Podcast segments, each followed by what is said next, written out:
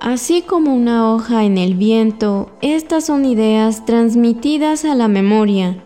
Bienvenidos a la hoja suelta de Libreta Negra MX. Ya estamos al aire.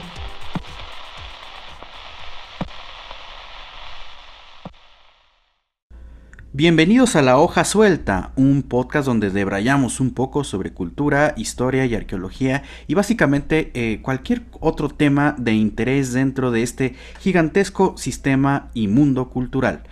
En esta ocasión vamos a platicar un poco sobre la situación que hemos estado viviendo los últimos dos años y que ha estado muy visible debido a las problemáticas de eh, pues no poder tener actividades presenciales. Aunque ya existía, por supuesto, la cultura inmersa en el mundo del Internet. Entonces vamos a hablar de redes sociales y cultura. Y para esta ocasión, pues primero les saludamos sus anfitriones. Wendy Osorio. Y Omar Espinosa, ambos arqueólogos, internautas, pues ya llevamos un buen rato aquí con este proyecto de Libreta Negra MX. Y para platicar, porque evidentemente nosotros tenemos nuestras propias limitaciones, invitamos a la especialista en redes sociales, internet y comunicación social de la cultura en México, que es Elia Carreño. ¿Qué tal? ¿Cómo estás? Hola, muchas gracias por la invitación, Omar, Wendy, es un gusto estar con ustedes.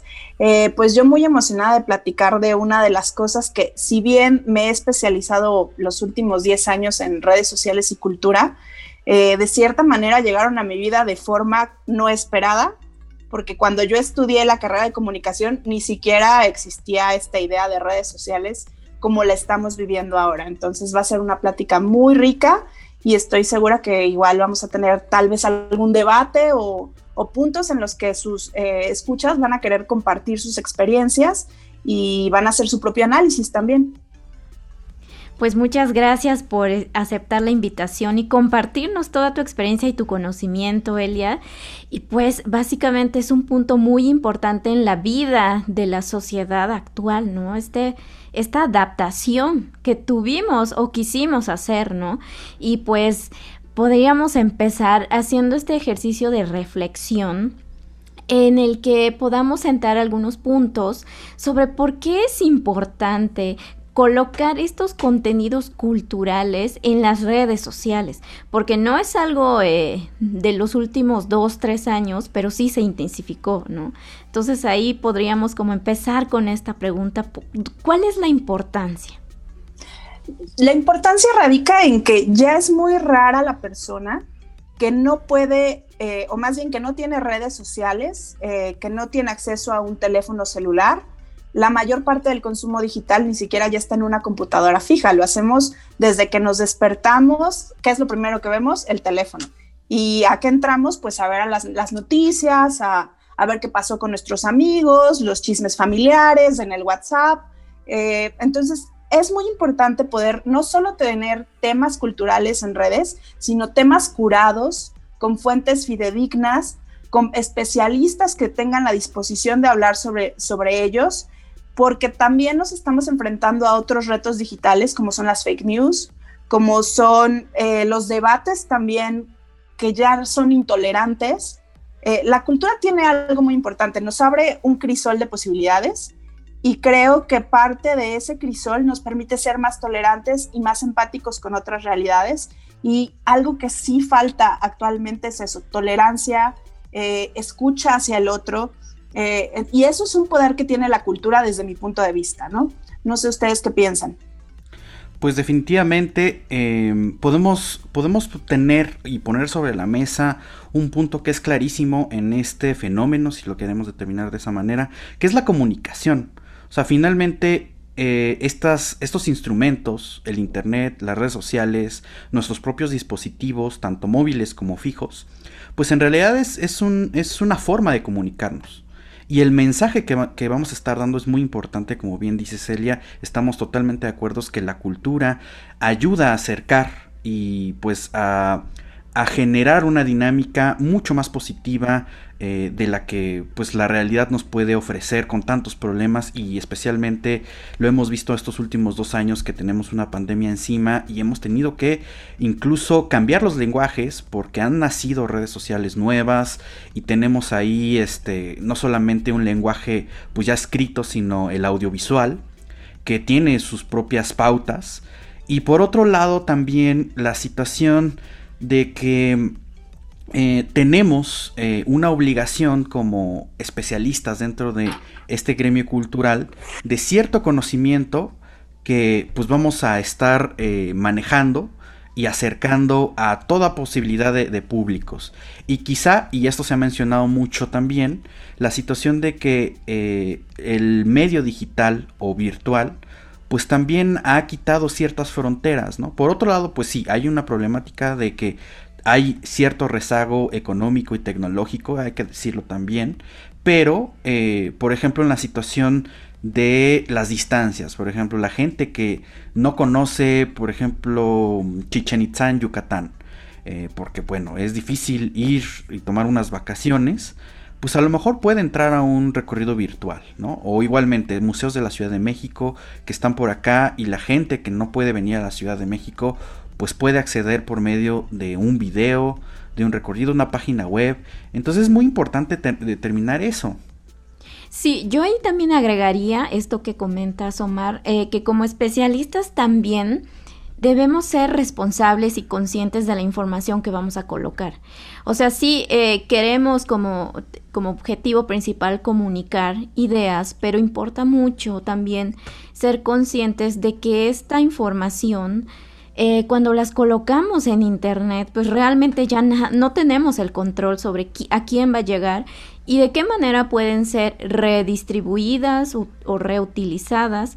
Entonces yo creo que ahí también tenemos que ser responsables, ¿no? Porque hay temas eh, acerca de las dinámicas socioculturales que son eh, delicadas, que son complicadas y sí tenemos que tener cuidado de qué ideas estamos plasmando porque eh, cuando están en la red eh, permanecen ahí, a veces eh, se diluyen en cuestión de días, pero siguen circulando, ¿no? Entonces creo que ahí también es importante tomar en cuenta esta, e, este aspecto y también em, yo veo que también existe cierta dificultad de que a veces como especialistas no estamos habituados a adaptar de, manera eficaz los contenidos a estos medios digitales.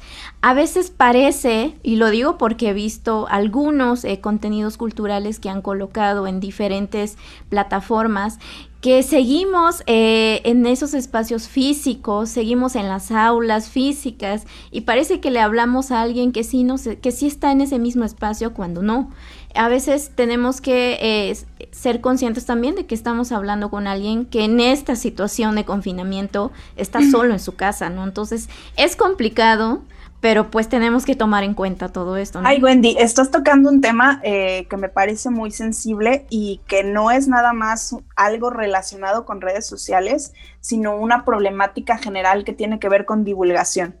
Desgraciadamente, muchos investigadores no quieren hacer divulgación científica. Eh, no, lo único que quieren es voy a hacer mis conocimientos y los voy a dejar ahí. Y algunos que llegan a hacerlo no recuerdan que tiene que haber un lenguaje un poco más cotidiano. Eso es por un lado. Y por el otro, los que somos especialistas en comunicación, en usar los medios, lo que a veces no tenemos es tiempo para clavarnos en la información como quisiéramos, porque las dinámicas de trabajo a veces permean el tipo de, mensaje que queremos lanzar. ¿A qué me refiero?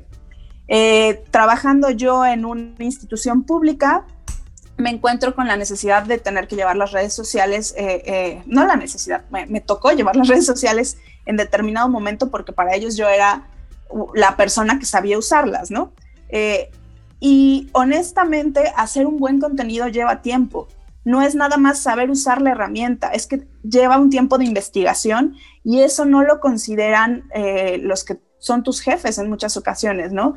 Quieren que solamente saques el contenido y en muchas ocasiones termina siendo un contenido muy de agenda de los invitamos y los esperamos. O sea, no te puedo decir las veces que yo ya estaba harta de usar siempre el mismo vocabulario porque era te esperamos, vive la aventura o descubre, ya era así como, hoy otra vez voy a hacer esto de agenda. Y por el otro lado, efemérides. Y no está mal colgarse en la efeméride, pero sí tendríamos que poder aportar un poco más de carne a decir, el 14 de agosto cayó Tenochtitlán. Ok, bien. Y estás compitiendo contra muchos más eh, emisores de ese mensaje. Tienes que darle algo más al público y sobre todo si tu función, si tu, si tu misión es difundir la cultura y que la gente realmente quiera aprender y quiera acercarse más a eso, no te puedes quedar simplemente con, el, con la fecha y ya, que es algo que con Omar en algún momento platicamos sobre la antropología. A mí me parece fascinante, pero generalmente cuando se tratan esos temas, lo único que te dicen es escultura maya del periodo no sé qué, no sé qué, en tal material. Y ya, ¿qué puedes realmente aprender de esos temas si no te cuentan cómo vivían, quiénes eran, eh, incluso pues cuestiones pasionales y humanas que, no sé, vemos a las culturas antiguas como algo muy hacia arriba, cuando eran seres humanos como nosotros y seguramente tenían conflictos como nosotros, ¿no? Ok, y aquí yo tengo una pregunta, ahora que mencionas eh, justamente esta interacción entre la comunicación que se tiene que dar, la divulgación científica y por supuesto pues el centro que nos une en este momento que es, son las redes sociales. Entonces, ¿cómo tendría que ser eh, esta, este manejo o esta gestión de redes sociales en la cultura, y voy a dividir la pregunta, eh, y además cómo tendría que ser no solamente con contenidos culturales, sino en una postura institucional. ¿Cómo tendría que ser entonces esta comunicación y el manejo de estas redes? Lo primero tendría que ser evaluar los equipos de trabajo con los que se cuentan, pero desgraciadamente el presupuesto a veces nos lleva a tener equipos muy reducidos de trabajo desde una institución.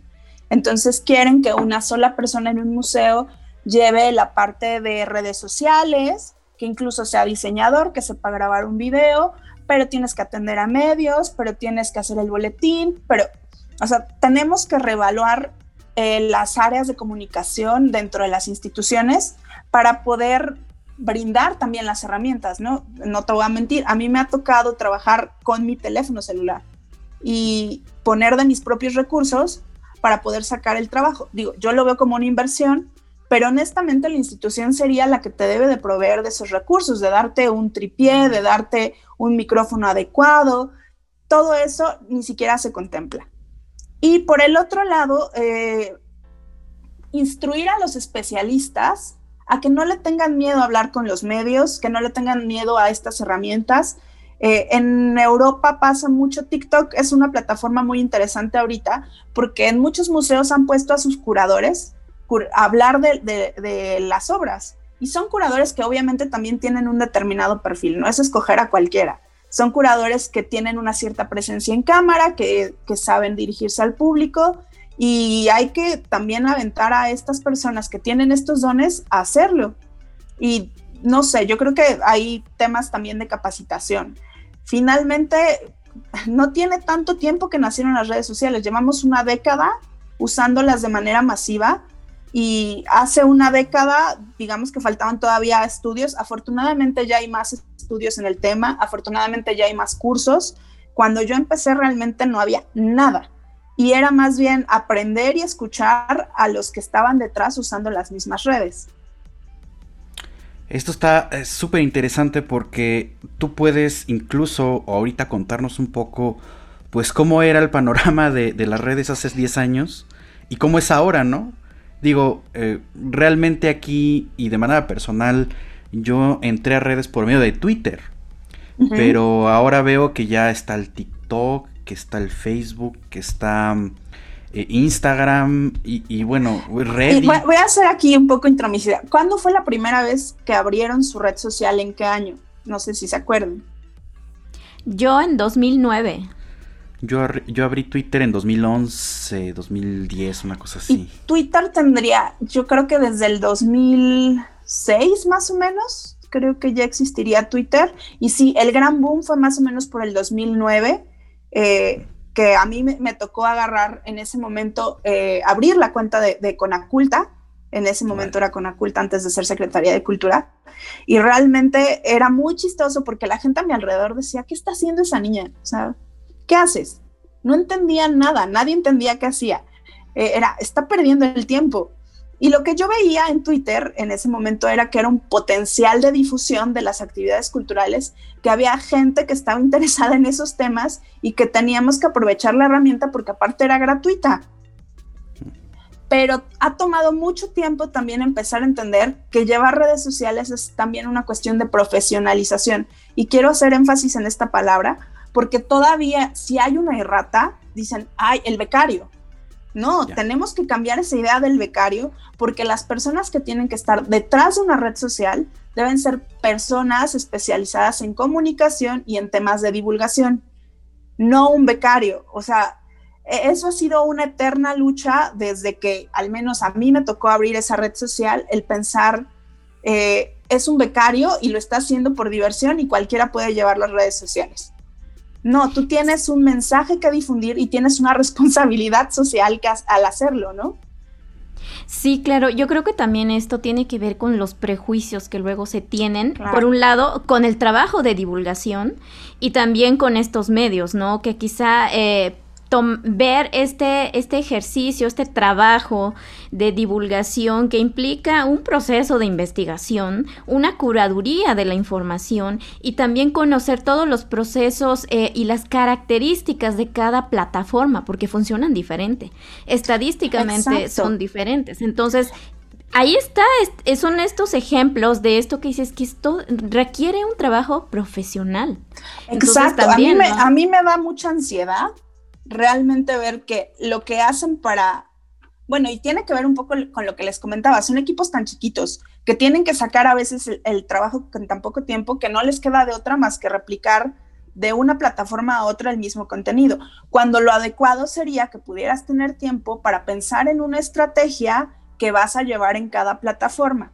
Y me da mucha ansiedad ver ahorita que se están subiendo muchas instituciones culturales a TikTok y lo único que hacen es pegar el contenido con el mismo formato de Instagram a TikTok. O sea, ahora, que, ahora que lo mencionas, eh, digo, ya sé que cada plataforma tiene, tiene su protocolo y su, su lenguaje, pero hagamos un ejercicio para quien nos está escuchando y viendo. Eh, ¿Cuál sería el protocolo o el manual de operación de una red social? O sea, en general, y ahorita podemos hablar quizá de las especificidades de, algunas, ¿no? Pero ¿cuál sería como el buen manejo de redes? El primer, lo primero es que tengas un plan para cada red social y que sepas qué es lo que quieres difundir en cada una de ellas. Y que tengas a gente especializada sobre todo en contestar los mensajes, porque esa es otra. Abrimos redes, mandamos el mensaje pero los que están detrás de redes no entienden que también la chamba más fuerte está en contestarle a la gente que te está viendo, en orientarla, en informarla, en crear, digamos, debate, si quieres, eh, y en el monitoreo de qué es lo que está pasando para poder saber qué estrategias puedes sacar. Eh, justo hace poco platicaba con una amiga y me decía, oye, eh, ¿cómo es que planteas las redes sociales?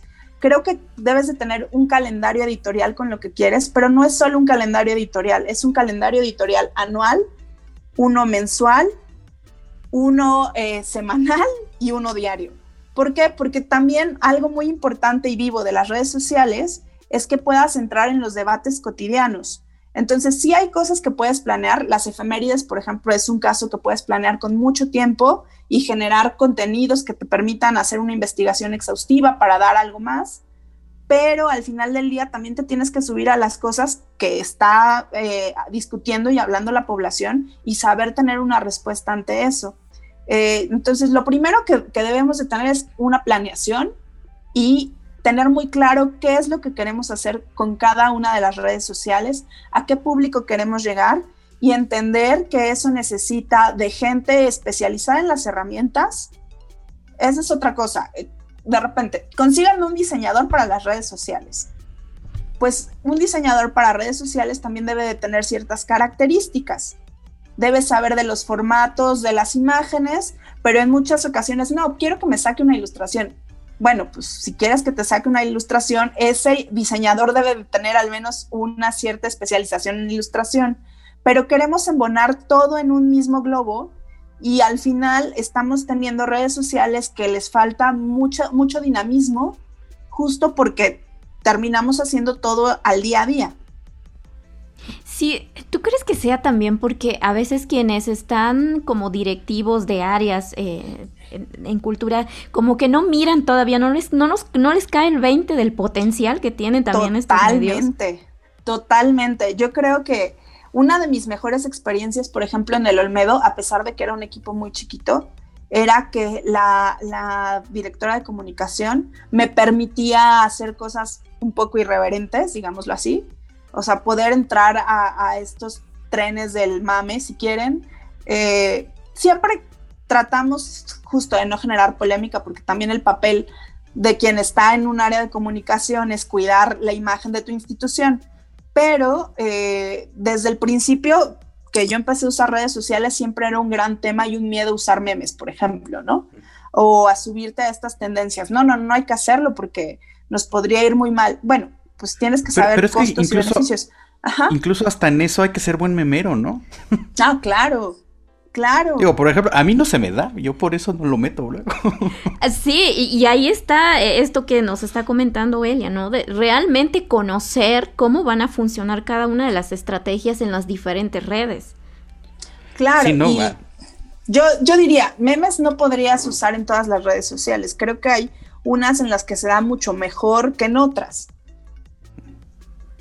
Pero TikTok está haciendo. Ay, perdón. No, no, no, adelante, adelante.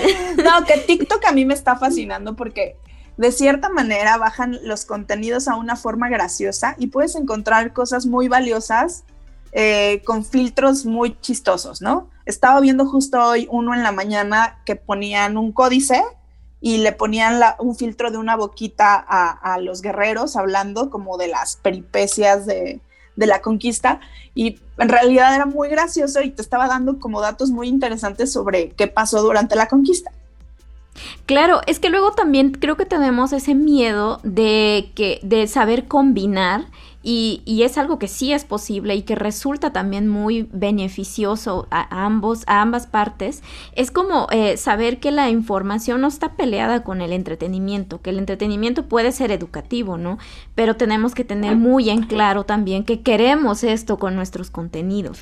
Y entonces aquí se podría generar la, la pregunta de qué oportunidades existen para la cultura y los contenidos culturales en el Internet. O sea, ya no solamente hablando de redes sociales. Sino... Porque es, un hecho que sí lo tiene, ¿no? O sea, sí hay un potencial enorme, infinito, pero ¿cuáles son?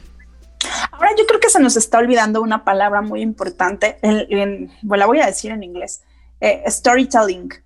Eh, o sea, la cultura es la mayor generadora de storytelling. ¿A quién no le gusta escuchar una buena historia? Y redes sociales solamente es una herramienta para contar esas historias. El formato que elijamos, la manera en que lo hagamos es decisión nuestra y del curador, digamos así, pero la palabra clave creo que es storytelling y es en lo que deberíamos enfocarnos para poder llegar a más audiencias. Por eso te digo, a mí me parece un despropósito solamente subir una foto de una figura eh, como maya y solamente poner el periodo clásico. Bueno, sí está padre. ¿Y? Sí, claro. Eh, tenemos que pensar también en la trascendencia que necesitan tener estos, estas expresiones, ¿no? Culturales, porque también, pues sí hay perfiles que no necesariamente son institucionales, que tienen mucho alcance. Claro. O sea, ahí hay algo que a lo que nosotros, quizá como especialistas, no estamos llegando, algo está fallando, que no logramos vincular este, esta comunicación eficaz que queremos eh, con los diferentes públicos. Pero es que también tenemos que tener en cuenta que los usuarios no son los mismos. Los usuarios eh, necesitan también tener esta retroalimentación o esta comunicación en ambos lados, ¿no?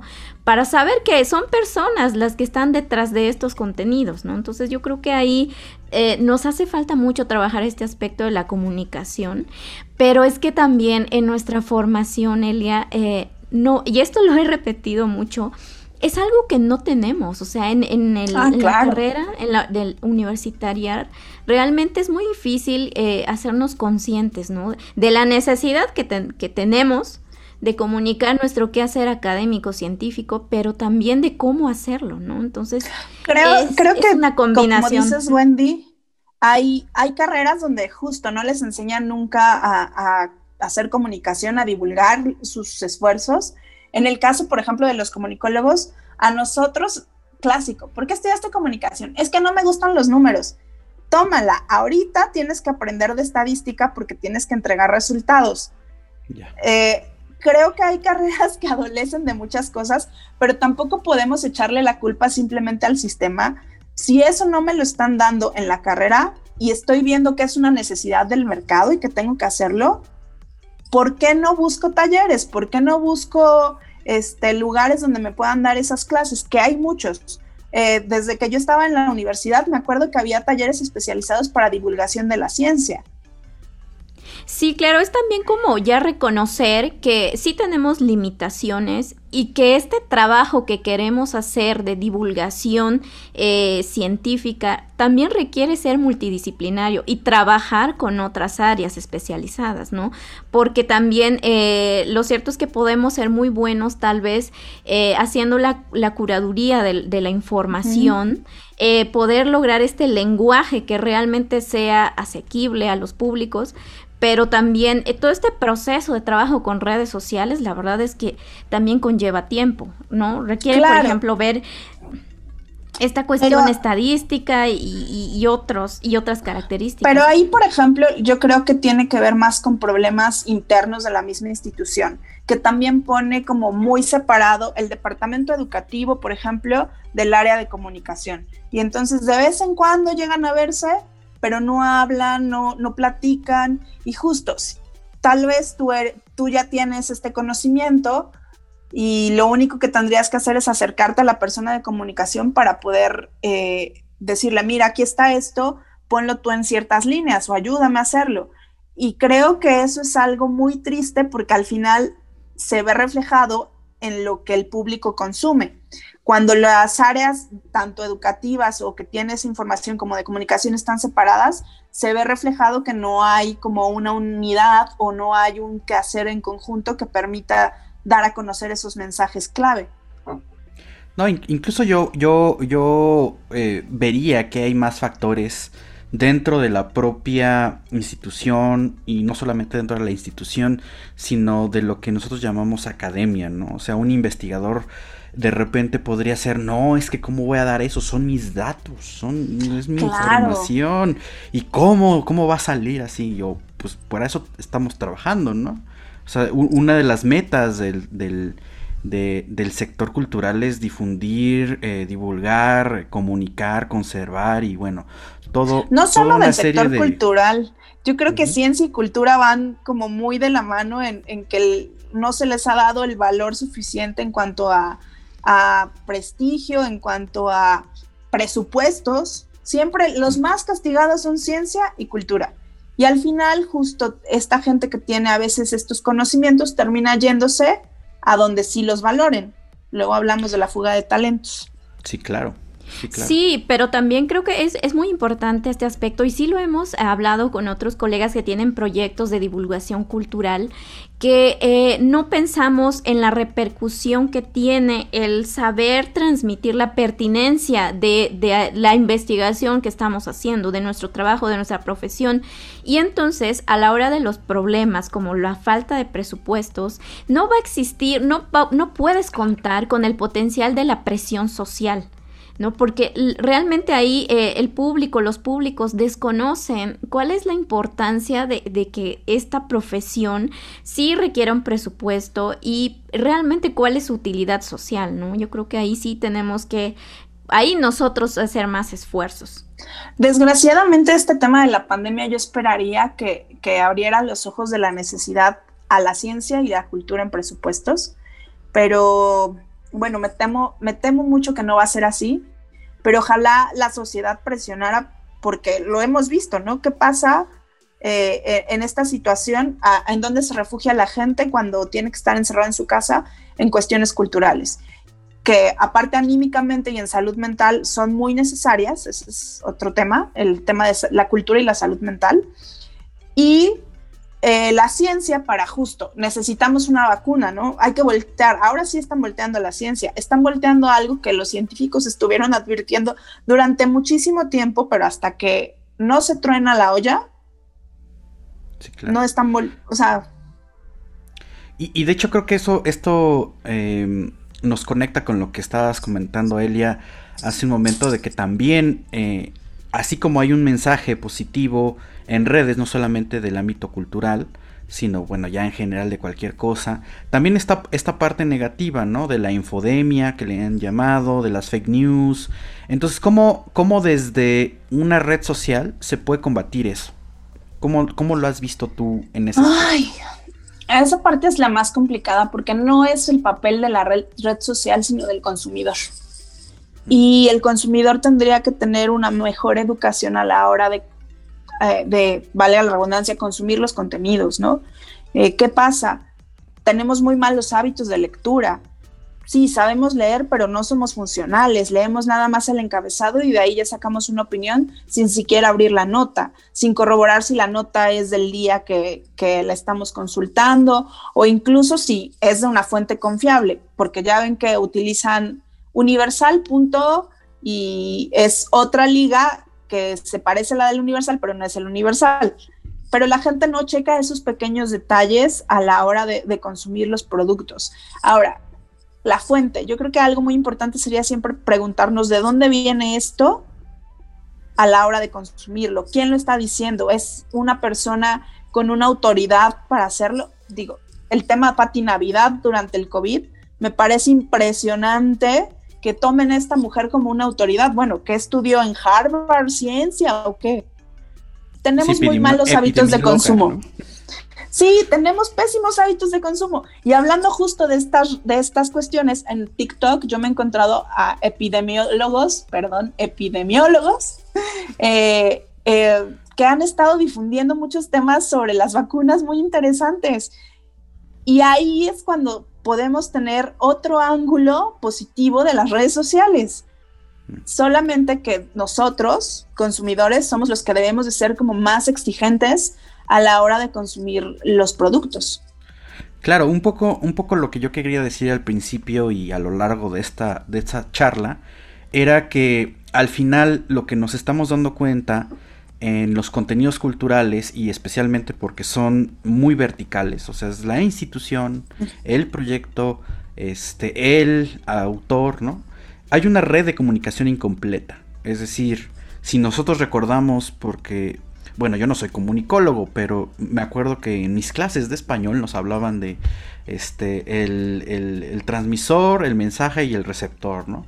Entonces solamente está, está, estamos viendo una parte de, ese, sistema. O sea, nosotros estamos transmitiendo ese mensaje. Pero en realidad nos estamos preocupando por el receptor o los receptores, las receptoras. Yo creo que en muchos sentidos eh, puedes verlo en las redes sociales, no hay muchas instituciones que solamente se preocupan por mandar ese mensaje y no les preocupa, es lo que te digo, una gran, gran tarea de estar detrás de las redes sociales es estar viendo qué dice la gente, contestándoles, tratando de entenderlos.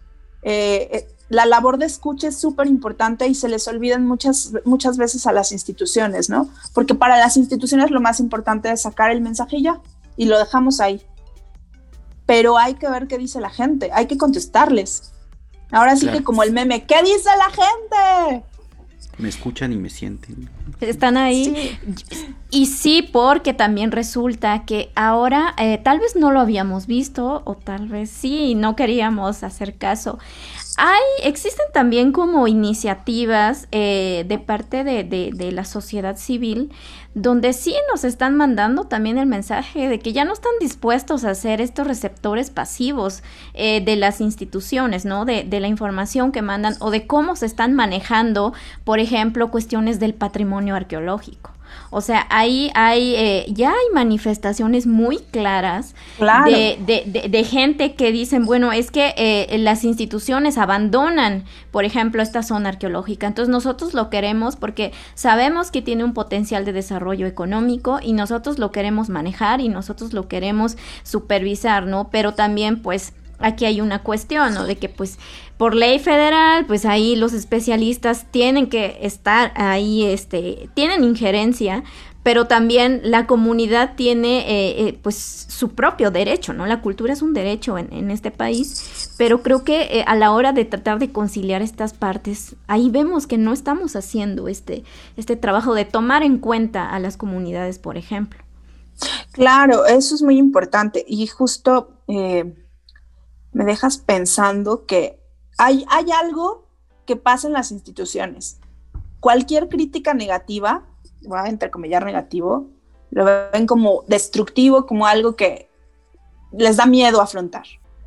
Para mí, las críticas más que negativas tienen que ser puntos de oportunidad para mejorar la labor de los que estamos detrás de una institución o hemos llegado a estar detrás de una institución.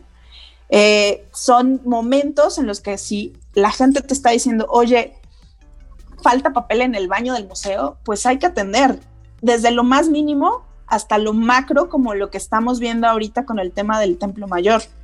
Ya, sí, claro. O sea, realmente es muy grave que uno de los espacios eh, más importantes arqueológicos de la Ciudad de México eh, se vea como descuidado, porque aparte te están diciendo, sí, ya se está reparando, pues sí, pero ¿a qué velocidad? Eh, y aparte no, no estás viéndolo como como un trabajo eh, que realmente estén difundiendo. Mira, estamos, o sea, también para eso podrían servir las redes sociales, para justo mostrar, estamos haciendo esto hoy, mañana estamos haciendo esta otra cosa, pero parece que todo está velado, que todo está oculto, que son temas tabú. O sea, incluso pareciera que es un poco reactivo, ¿no? Es, o sea, es van tras la reacción de que, ah, ya el tuitero dijo que, ay, que por qué no arreglaban el techo, ¿no? Y entonces ya sale el comunicado, el comunicado. O que en Facebook están diciendo que por qué, este, pues no hay papel de baño. Entonces, ay, mire, ya pusimos papel de baño. Pero, pero no es al revés, ¿no? Es como de, miren, a lo mejor se está tardando esta restauración porque necesitamos comprar esos materiales que los exportan desde China. Claro. O algo así, ¿no?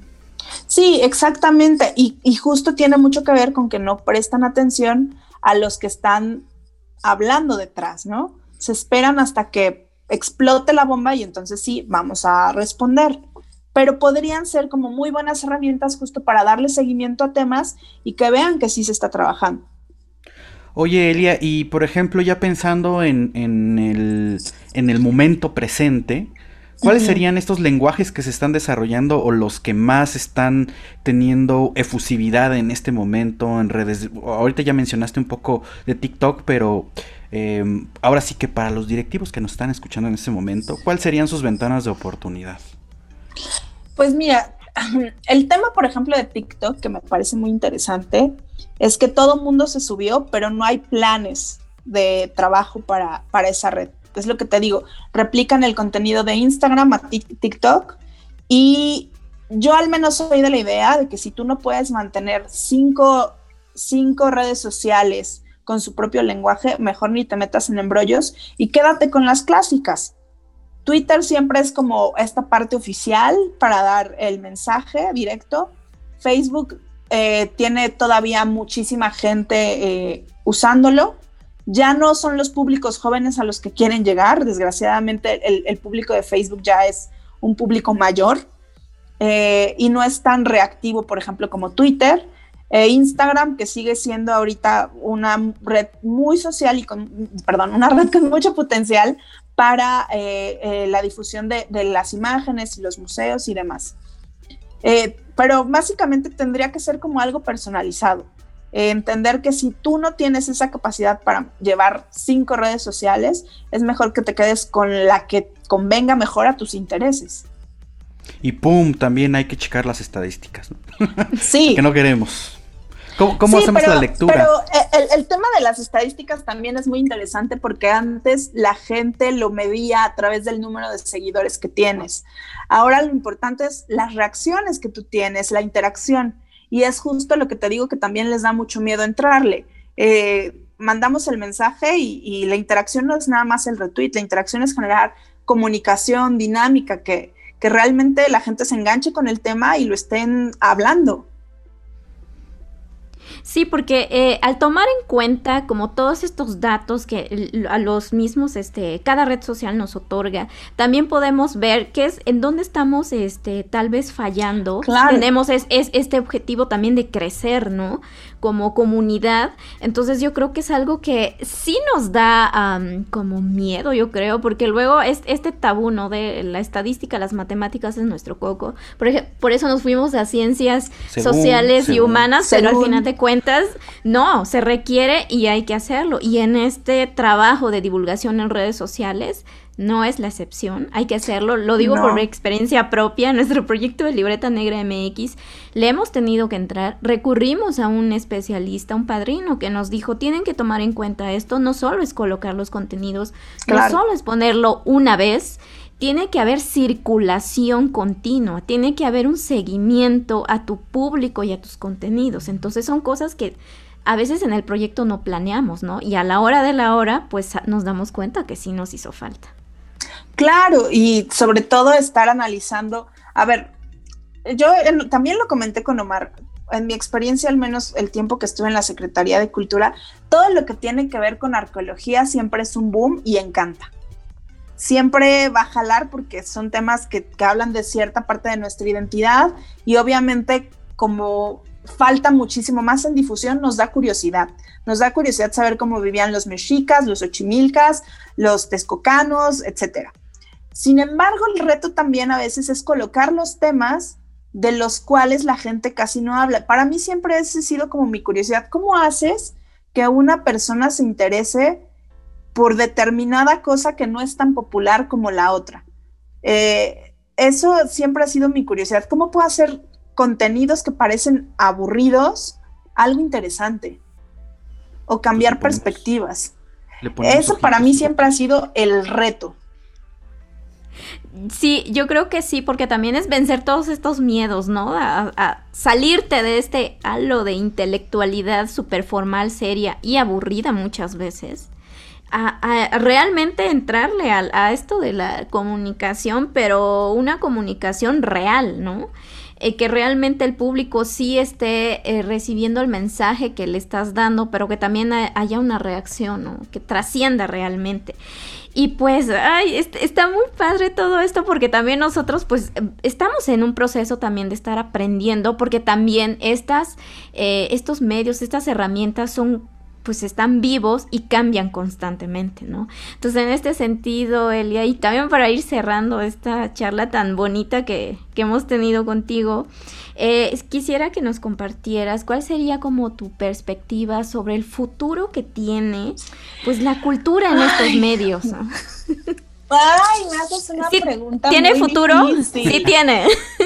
sí tiene futuro, obviamente, pero creo que depende más, se nos olvida eh, en la mañana justo pensaba en esta pregunta porque de las que ustedes me hicieron me parecía la más difícil. Cuando nació Internet, Internet no nació con toda la información que tiene ahorita. Internet nació como esta herramienta donde puedes encontrar cosas, pero ¿quién alimenta el Internet? Al final somos nosotros. El futuro está en que la gente que hace divulgación, en que la gente que hace ciencia, en que la gente que, está interesada en estos temas y, tiene investigaciones fiables, eh, las vaya subiendo a Internet y no le tenga miedo a usar la tecnología como herramienta. Creo que esa es una pregunta que me parece muy difícil de responder. Pues lo seguiremos viendo, ¿no? Sí, es algo que nos va a tocar, nos va a tocar este vivir en los próximos o tal vez no, años. Eh, y pues sí, y aparte en esta situación de confinamiento, pues también, ¿no? Es como un, un espacio que finalmente ahí estaba, pero creo que no hemos sabido, eh, no quiero decir explotar, utilizar, ¿no? Con el potencial que tiene. no sé cuántos años tengan ustedes.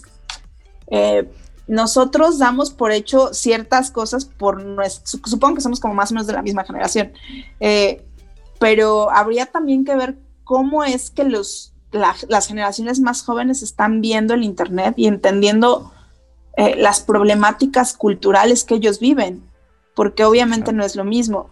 Yo ya soy una persona grande, ya pasé los 40 afortunadamente me tocó ver como todo un proceso desde la tecnología análoga hasta esto que, estamos viendo como Internet y, me parece maravilloso haber visto este paso de la tecnología que aparte fue, parece que fue ayer, pero ya tiene bastante tiempo.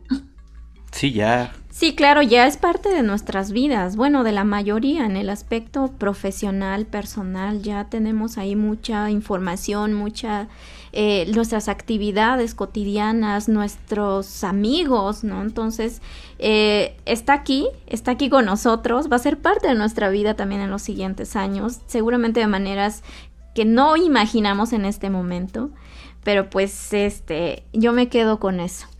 Sí, no, y además sí, sí es sumamente sorprendente porque sí me tocó, ¿no? Desde los discos estos planos los delgaditos, luego los floppies de tres cuartos, que con que les diera el, sol, ya te y, ahorita ya está todo en la nube. Y al rato que ya viene este Elon Musk con su chip y sus este eh, comerciales en internet, digo en, en el espacio, quién sabe qué va a pasar, pero es impresionante porque vivimos el libro de, ciencia ficción. Sí, tal cual. En algunas cosas eh, nos sorprende que pues que ya podamos hacer esta videollamada, por ejemplo. Claro. Tan fácil como es. Cosa que uno veía, esto es como muy, muy de edad y muy de sector, pero en los supersónicos, cuando veías en la caricatura que hacían las videollamadas con el jefe, y ahora estamos viviendo esa realidad, es como, fuerte. Sí, ¿verdad? Sí, no pensamos que ya nos habían mandado mensajes y no nos dimos cuenta. Pero pues ahora, perdón, otro tema, no sabemos descomunicarnos y creo que también es importante aprender a descomunicarnos a veces. Sí, sí, porque pues todo en exceso también es malo, ¿no? Pero yo creo que más bien es esto, el, el mensaje, yo creo que sí, eh, eh, te agradezco mucho que nos hagas reflexionar eh, sobre estas eh, herramientas, estos medios que son parte de nuestra vida y que podemos utilizarlos para bien, que ahora se necesita tanto, ¿no? Entonces yo creo que esto va a ser muy valioso para nuestra audiencia. Pues, obviamente son nacidos de las redes sociales, porque estamos principalmente en, en dos. Eh, pero pues también quisiera que tú nos compartieras tus redes, porque seguramente van a querer saber más, van a querer preguntarte. Entonces, por ah. favor. Eh, en realidad no tengo una red así como muy profesional. Tengo eh, en casi todas mis redes, Twitter, Instagram y Facebook no, porque es más personal. Estoy como Nuitaile, es como noche en francés y Eli al revés no le he cambiado desde hace mucho tiempo eh, y acabo de abrir una cuenta en Instagram. En realidad mi pasión es la literatura, entonces estoy tratando de hacer como una pequeña cuenta que hable de libros, pero también de temas como body shaming y, cuestiones que tienen que ver con, con, feminismo. Es All Books, All Bodies. Eh, si quieren se las mando por escrito, Omar, para que la tenga. Y ahí me pueden encontrar eh, pues no sé, generalmente no, no, soy como tan profesional en, mis redes sociales, son más personales, pero cualquier duda o cosa que quieran compartir, ahí andamos. Pues no, es que hasta para compartir memes hay que tener ah. este, talento. Entonces, aquí justamente es un poco eso, eh, también ver que quien está trabajando en el mundo cultural, pues tiene esos intereses, tiene esas... Eh, eh, pues de Brian, ¿no? En sus redes y, pues que somos seres humanos con, con sensibilidades y con, con, diferentes puntos de vista, que creo que es lo más valioso de todo. A veces se nos pasa eh, de, de, por medio y bueno, por supuesto aquí en Libreta Negra MX, pues también síganos, estamos en Twitter, en Facebook y por supuesto todo el contenido en YouTube, Spotify, iBox e Himalaya, nos encuentran en todos lados como Libreta Negra MX. Pues muchas gracias una vez más, Elia. Esperemos que no sea la última vez porque se quedaron. Yo tengo muchas preguntas todavía en el tintero, pero bueno, esperemos. Yo también lo espero, Wendy. Pues vamos a hacer más videos, más podcasts y a ver eh, este, este nuevo proyecto que estás llevando de, de, libros y de feminismo eh, suena muy interesante. Habría que ponerle ahí un, ojo y estarlo siguiendo de manera constante para que crezca. Pues espero, eh, apenas llevo muy poco tiempo, lo hice a finales de año. la verdad es que luego entre el trabajo que tengo, ya no estoy haciendo redes sociales, eso sí les tengo que contar, que me tiene de cierta manera contenta porque sí es un desgaste muy grande y lo pueden platicar con mucha gente que se ha dedicado a redes sociales. Eh, pero no sé, se me ocurrió hacer ese proyecto y es algo que realmente quisiera que, creciera porque la literatura es una de mis cosas favoritas en este mundo. Pues hay que darle seguimiento y pues eh, la hoja suelta pues por el momento se despide, pero pues muchas gracias. Nos vemos la próxima. Bye. Bye.